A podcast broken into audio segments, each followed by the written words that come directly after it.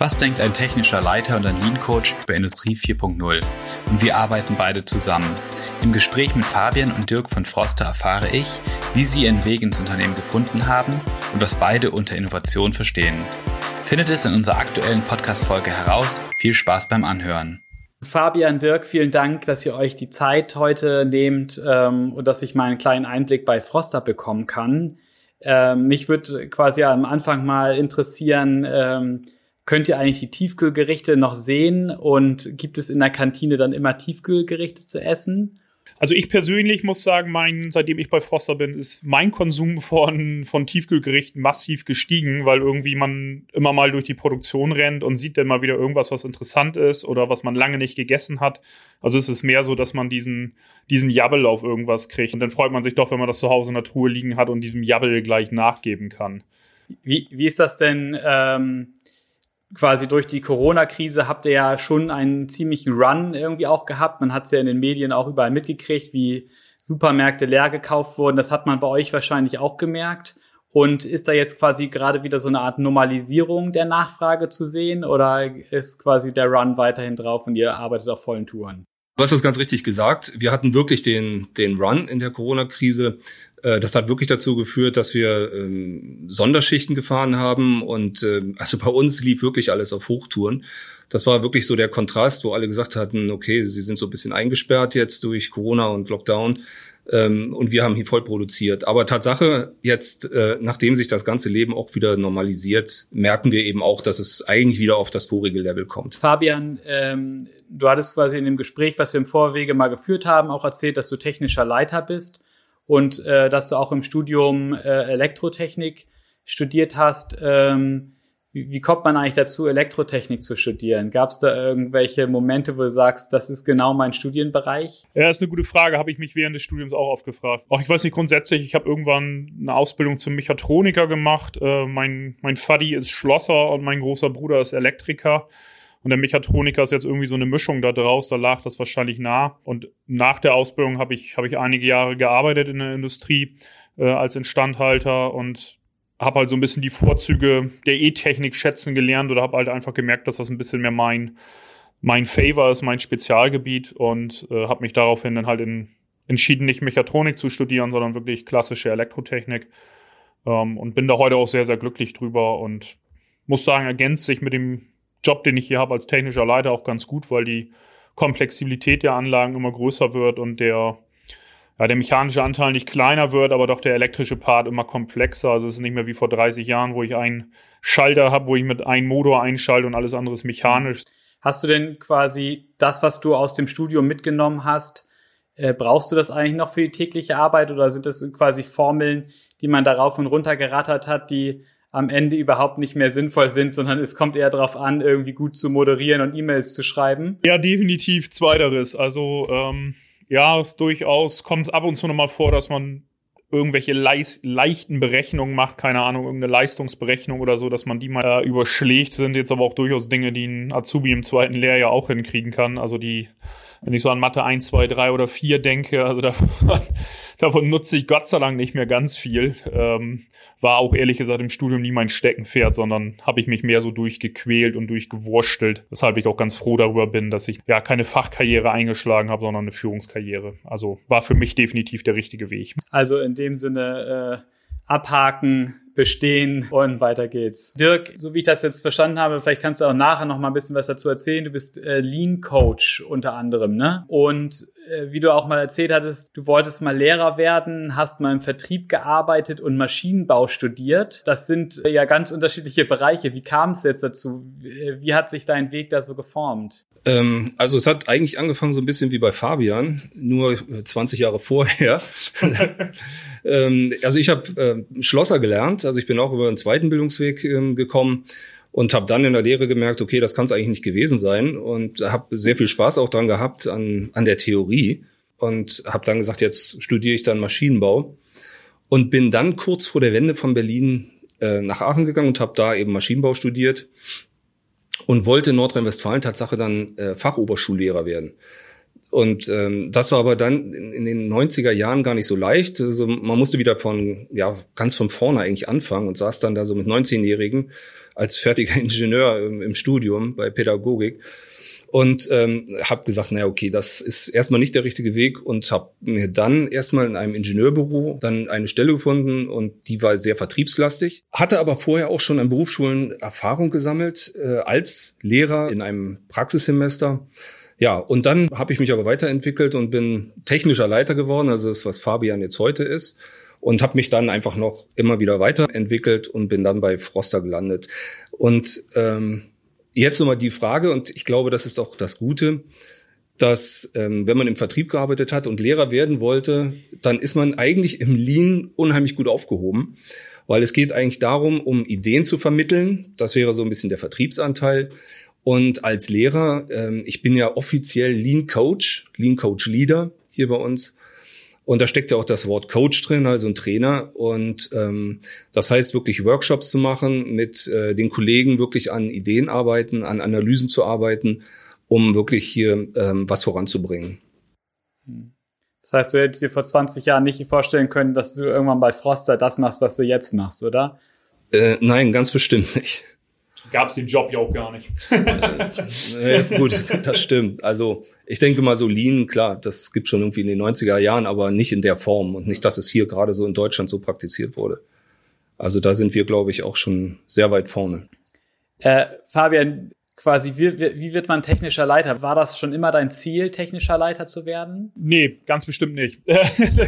Äh, ich weiß auch nicht. Ich habe ähm, habe irgendwie mit mit 14 so nachher Konfirmation oder irgendwie sowas habe ich angefangen äh, Jugendarbeit zu machen und habe oft so Wochenendfreizeiten und so Kinderfreizeiten und solche Dinge gemacht. Bin oft mit einer Gruppe von von Erwachsenen, also ich sag mal, wir waren alle so irgendwie 18 bis 25, sage ich jetzt einfach mal, und hatten dann eine Gruppe Jugendlichen, 30, 40 Jugendliche äh, mit uns sind irgendwie zwei Wochen nach Schweden gefahren oder nach Italien und äh, habe dabei eigentlich eigentlich gemerkt, dass ich, dass es mir ein bisschen liegt und dass ich auch einfach Spaß dran habe, äh, in, in Gruppen zu arbeiten und auch Gruppen anzuleiten im Prinzip. Und irgendwo ist so ein Job als, als technischer Leiter oder als Führungskraft im Allgemeinen ist genau das. Und muss einfach sagen, ja, dass man sich da wirklich weiterentwickelt hat. Und das kam dann irgendwie so im Studium, dass ich gesagt habe, okay, irgendwie willst du keine Fachkarriere machen, sondern doch lieber eine Führungskarriere. Und habe dann meine, meine ersten Erfahrungen bei den, bei der Deutschen Bahn sammeln können, wo ich eine, eine kleinere Abteilung mit 35 Leuten ungefähr geführt habe, knapp zwei Jahre lang. Und das hat mir super viel Spaß gemacht. Und dadurch, dass ich in meinem vorherigen Leben, sage ich einfach mal, äh, auch in der Lebensmittelbranche gearbeitet habe und Führungserfahrung hatte, passte das dann irgendwie so bei Froster zusammen. Und ich glaube, mein, mein Vorgesetzter und ich, wir waren uns gleich sehr sympathisch und dann passt es irgendwie. Und mir dann übrigens auch und dann passte das auch. Ja, genau, genau.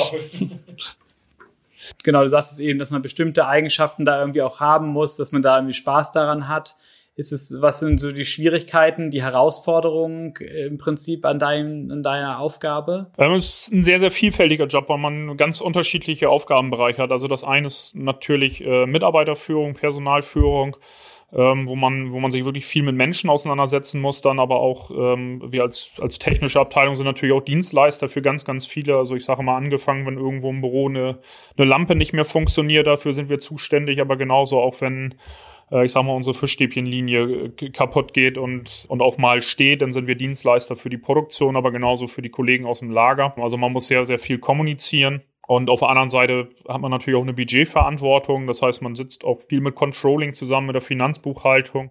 Also hat diesen ganzen Part, der da irgendwie mit dazukommt, natürlich, wenn wir neue Linien haben, neue Maschinen oder Dirk mit irgendeiner verrückten Idee kommt, dann, dann ist man irgendwie technisch gefragt, wo man sowas technisch dann bewerten kann, technische Umsetzbarkeit, ja, Zukunftskonzepte, wie wollen wir uns hier im, im Bereich der Digitalisierung aufstellen.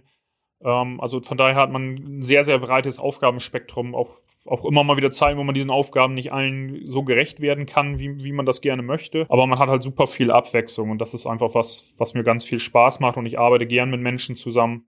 Äh, ich rede gerne, was glaube ich auch durchaus von Vorteil ist.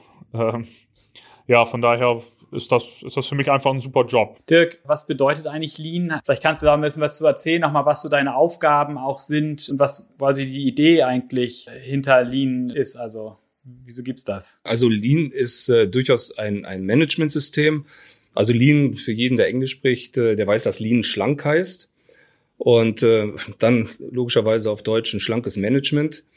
Ähm, eigentlich kann man sich Lean so vorstellen wie, wie eine große Werkzeugkiste, wo wirklich das Werkzeug drin ist, mit dem man klassischerweise an, an Wertschöpfung arbeitet. So, und das heißt zum Beispiel ist da ein Aspekt dieser kontinuierliche Verbesserungsprozess, den zu leben. Ähm, das heißt also Maschinenprozesse und Anlagen immer, immer weiter zu verbessern.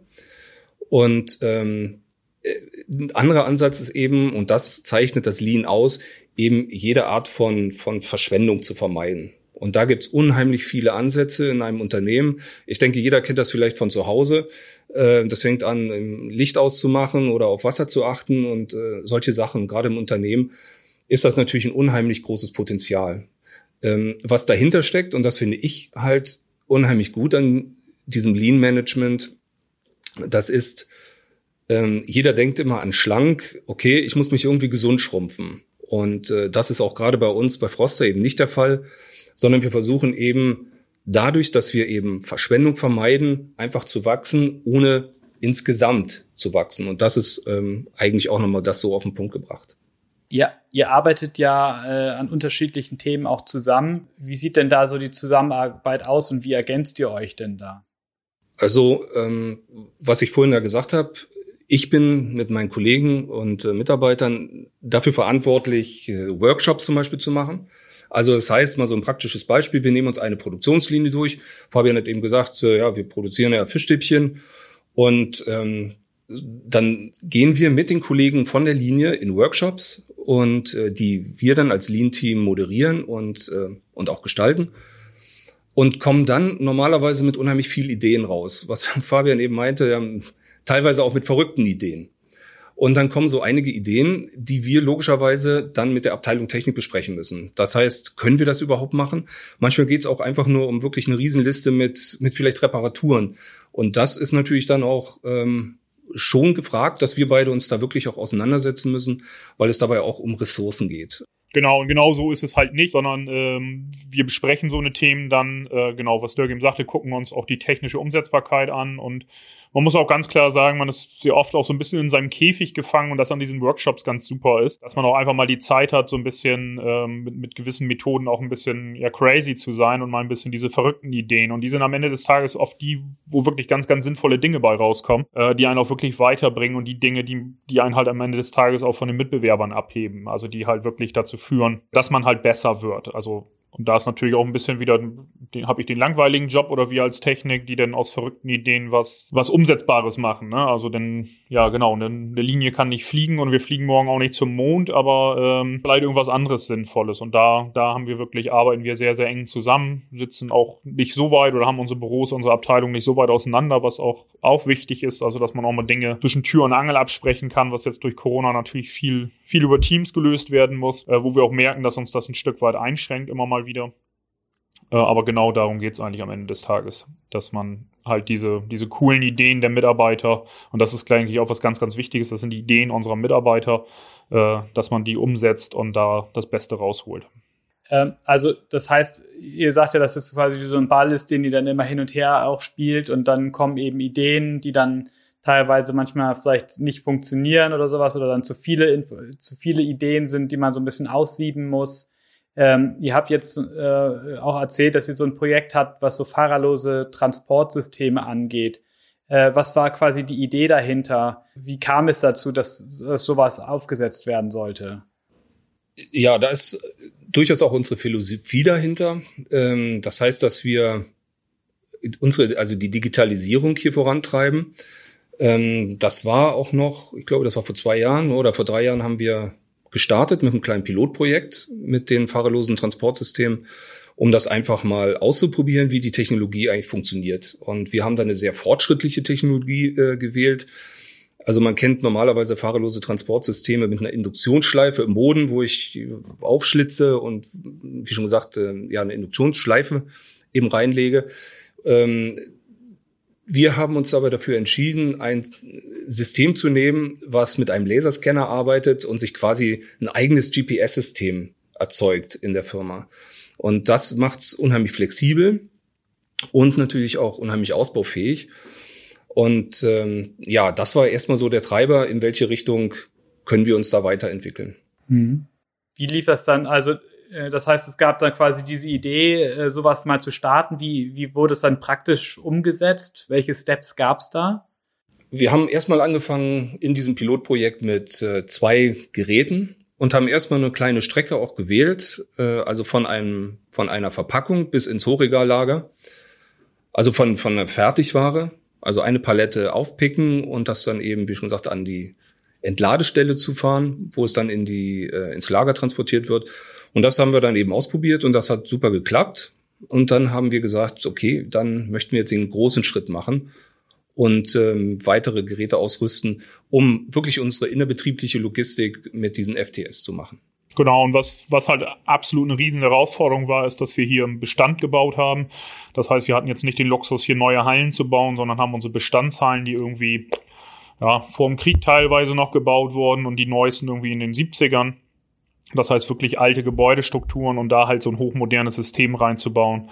Ähm, war halt wirklich absolut die Herausforderung dabei, wo einen auch wieder moderne Mittel geholfen haben. Das heißt, wir haben die ganze Fabrik hier äh, über einen 3D-Laserscan vermessen, um halt auch zu gucken, okay, wo sind, wo sind Bottlenecks, wo können sich die Fahrzeuge begegnen, wo nicht, wo sind die Fußböden krumm und schief und müssen begradigt werden, wo sind Pfeiler im Weg, wo sind Wände im Weg, wo sind ganze Linien im Weg äh, und wie können wir den Transport am Ende des Tages so optimal wie möglich abfahren. Ähm, also ein hochkomplexes, hochspannendes Projekt auf jeden Fall.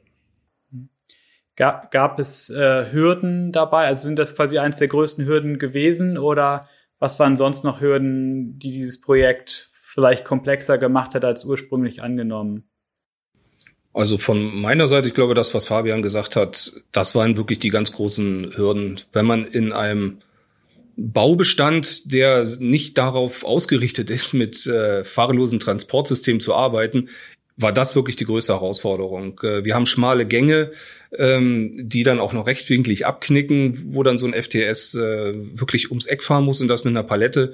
Das alles so hinzukriegen, um dann noch die Effizienz zu haben, weil so ein FTS dann wieder runterbremsen muss. Ähm, das war schon wirklich sehr komplex. Also die ganzen Wege und die äh, genau diese Bottlenecks, die sich dann eben dadurch durch die Bausubstanz ergeben, das in den Griff zu bekommen. Ja, genau. Und dazu haben wir natürlich noch Mischverkehr. Das heißt, wir fahren Weiterhin noch der ein oder andere normale Gabelstapler, also personengefahrener Stapler fährt durch die Gegend.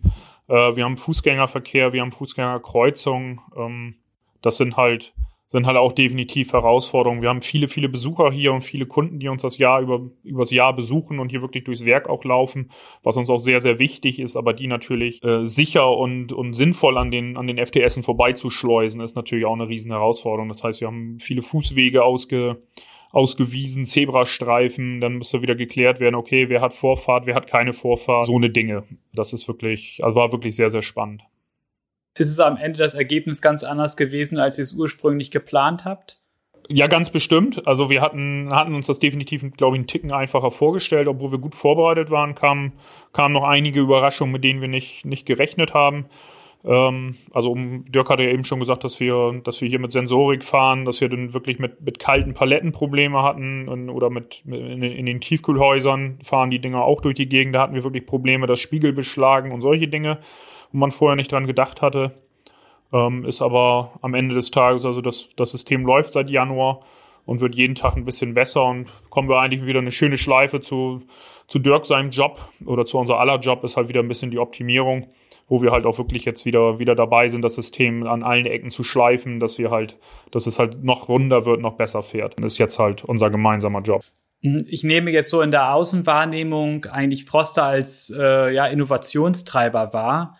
Ähm, wie macht sich das bei euch bemerkbar? Also ähm, könnt ihr das unterschreiben, dass ihr da schon viele neue Wege auch geht? Ja, absolut. Also ich denke, das merken wir wirklich in unserer täglichen Arbeit. Ähm, Fabian hat das eben so schön gesagt mit diesen verrückten Ideen. Also, dass wir verrückte Ideen nicht einfach ad acta legen und äh, sagen, ist halt eine verrückte Idee, sondern dass wir wirklich sagen, Mensch, okay, lass es uns einfach tun. Das ist wirklich das, was ich auch unter Innovation verstehe. Ja, und auch wohl wissen, dass es auch mal schiefgehen kann. Also wir sind äh, auch nicht bange, mal den einen, die ein oder anderen 10.000 Euro zu investieren eine, eine Idee oder wo auch die Chance besteht, dass es einfach schief geht und hinterher in, in der Tonne landet. Einfach weil man, weil man nur dann besser wird. Wenn ich immer das kaufe, was schon zehn Leute vor mir machen, dann bin ich halt nicht der Benchmark, ne? Dann bin ich halt einfach einer von zehn. Und das ist halt genau nicht unser Anspruch. Ich denke, ein riesengutes Beispiel dafür ist gerade die Papierverpackung ähm, oder die Papierbeutel, mit denen wir angefangen haben äh, wo halt, ja, konnte man in allen Zeitungen lesen, riesen Entwicklungsaufwand war und ich weiß nicht, wie viele Tests wir im letzten Jahr gefahren haben mit und wie viel, wie viele verschiedene Folien wir hier ausprobiert haben, also Papierfolien wir hier ausprobiert haben. Äh, aber ich glaube gerade so zum Ende des Jahres hin gab es kaum eine Woche, wo wir, wo wir keine Tests hier gefahren haben. Und, äh, und das kostet natürlich auch Geld, eine Linie anzuhalten und eine Folie auszuprobieren äh, oder was Neues auszuprobieren, einzustellen, umzubauen. Äh, wir haben viel mit unseren Lieferanten, unseren Herstellern zusammengesessen, die die jetzt sogar daran interessiert sind, Know-how von uns zu erlangen, sage ich einfach mal. Ähm, einfach weil, weil wir da auch wirklich was Cooles entwickelt haben, was es halt so auf dem Markt einfach noch nicht gibt. Also ich habe auch, äh, Froster setzt ja auch voll auf Nachhaltigkeit, genau das, was du gerade auch schon auch sagtest, was eben diese Papiertüten angeht. Gibt es da eigentlich auch ähm, Trends, hin zu, wächst der Markt generell eigentlich für Tiefkühlgerichte oder stagniert er oder sinkt er eigentlich? Habt ihr da irgendwie eine Info? Ähm, nagel mich nicht drauf fest, aber wenn ich, richt, wenn ich das richtig weiß, steigt der Markt, also wird, wird der Markt größer.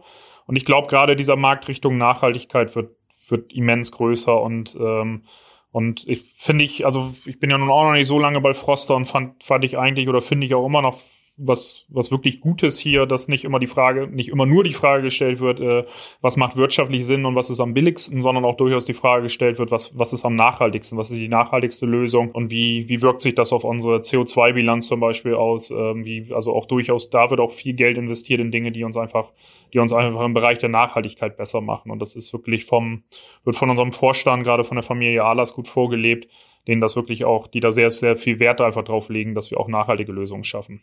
Und das passt mit meinem persönlichen Spirit sehr gut zusammen, muss ich einfach sagen. Jetzt gibt es ja so diese Buzzwords wie Industrie 4.0 und so technische Trends. Ist quasi 4.0 schon wieder oldschool oder, äh, oder was sind quasi die, die technischen Trends? Wo, wo denkt ihr jetzt eigentlich, wie quasi Fertigung oder Produktion vielleicht in 10, 20 Jahren aussehen soll? Ja, absolut. Also ich kann es mal versuchen. Also für mich ist Industrie 4.0 inzwischen ein bisschen ein Schimpfwort geworden ähm, weil das so ein, genau wie du eben sagst, so ein Must-Have und so ein Buzzword ist. Also ein Vortrag, äh, wenn ich irgendwelche Werbung kriege für irgendwelche Vorträge, wenn da Industrie 4.0 nicht vorkommt, dann, dann gehöre ich nicht dazu.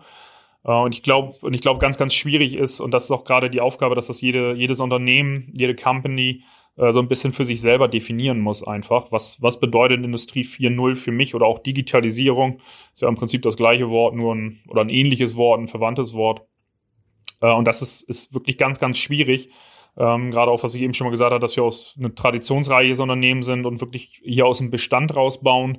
Ich glaube, wenn man auf der grünen Wiese eine neue Fabrik errichtet, ist die Frage etwas leichter zu beantworten, aber halt äh, mit aus meinen gegebenen Möglichkeiten was Intelligentes zu machen. Also ich nehme jetzt einfach mal als Beispiel äh, ein Gebäudemanagementsystem hier aufzubauen in wirklich 70 Jahre alten Gebäuden ist, ist eine riesen Herausforderung, gehört für mich aber absolut zur, zur Industrie 4.0, um auch, äh, ich sag mal, das klassische Beispiel halt nicht im Juli festzustellen, dass ich Räume habe, wo die Heizung noch auf 5 ist und noch geheizt wird.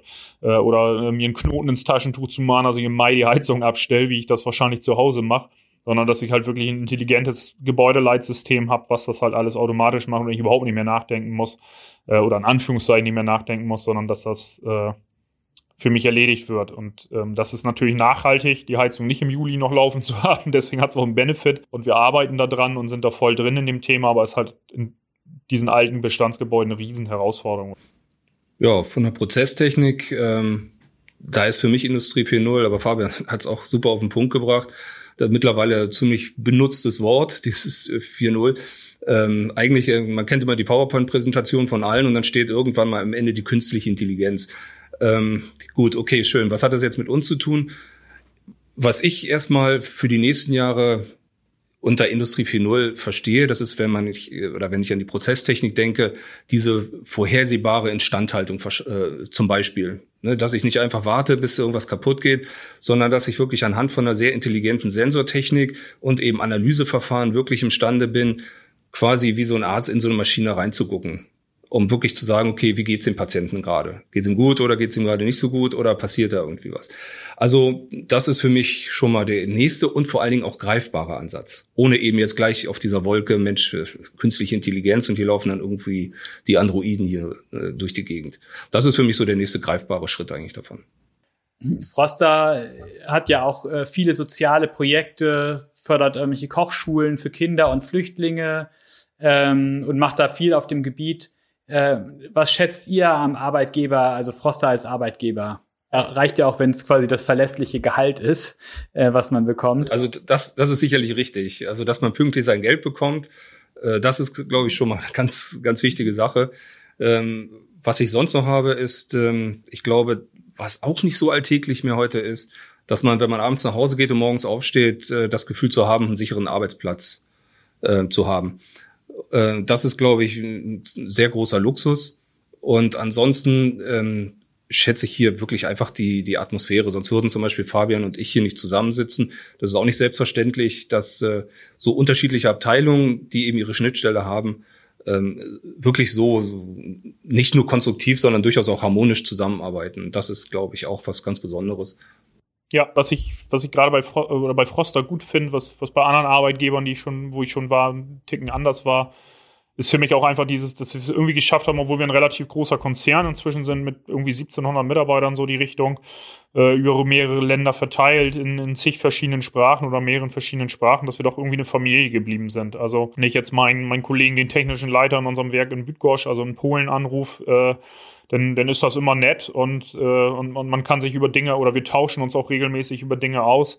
Und ähm, auch Wohlwissen mit kleineren Sprachbarrieren, weil wir natürlich alle nicht perfekt Englisch sprechen, aber das, das finde ich einfach ganz, ganz wichtig. Oder wenn man auf, auf werksübergreifenden Meetings ist, dass es einfach sehr, sehr freundschaftlich zugeht irgendwie und dass man, äh, obwohl man sich ja auch nicht jeden, weiß Gott, nicht jeden Tag sieht, äh, sondern vielleicht ein, zwei, dreimal im Jahr oder so, dass man trotzdem immer ein Gespräch findet, auch wenn man abends mal essen geht zusammen oder so, dass das immer, immer sehr nett und sehr familiär ist. Und das, da hat Froster wirklich, finde ich, was geschafft, was, ähm, ja, was, was wirklich gut ist. Also auch wenn, wenn, wenn unser Vorstand Mike Bus, unser Vorstand Produktion und Technik, ähm, in der unten bei uns durch, durchs Werk läuft und, äh, und man dann mal irgendwie eine Kaffeemaschine oder sonst irgendwo ein Wort mit ihm wechselt, das ist immer, äh, das ist auf Augenhöhe. Ne? Also das ist nicht, hier spricht jetzt der große Vorstand mit dem kleinen technischen Leiter, sondern hier sprechen Kollegen miteinander.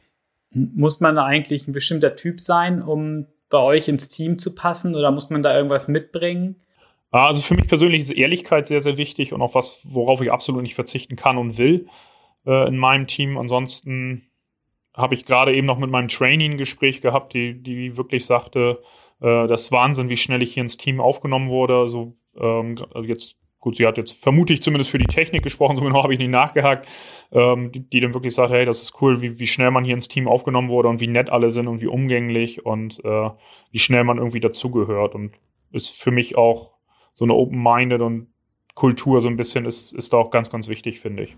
Ja, ich denke auch die, die Teamfähigkeit, das ist, glaube ich, eine ganz, ganz wichtige Sache. Wenn man hier bei uns äh, bei Froster arbeiten möchte, dann ist wirklich so ein Einzelkämpfer mit, mit Tunnelblick, ähm, glaube ich, nicht ganz so passend. Also äh, Portion Humor gerne auch immer wieder genommen. Also das auch immer sehr gerne. Das ist gerade so in, in, unserer Abteilung, da wird auch Tatsache auch viel gelacht und äh, wir machen auch wirklich viel Scherze.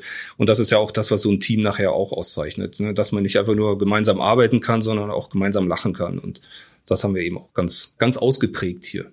Ja, absolut, absolut. Und wenn man dennoch einen Einstandskuchen mitbringt, dann ist man auch dabei, definitiv mit Frühstarter waren wir jetzt ja schon auch öfter mal bei Froster und wollen da ja eben auch die Möglichkeit geben, dass man mal den einen oder anderen Einblick ins Unternehmen auch bekommen kann und da eben auch schauen kann, äh, wie arbeitet ihr da? Wir haben natürlich jetzt viele Sachen eben auch auf digital umgestellt.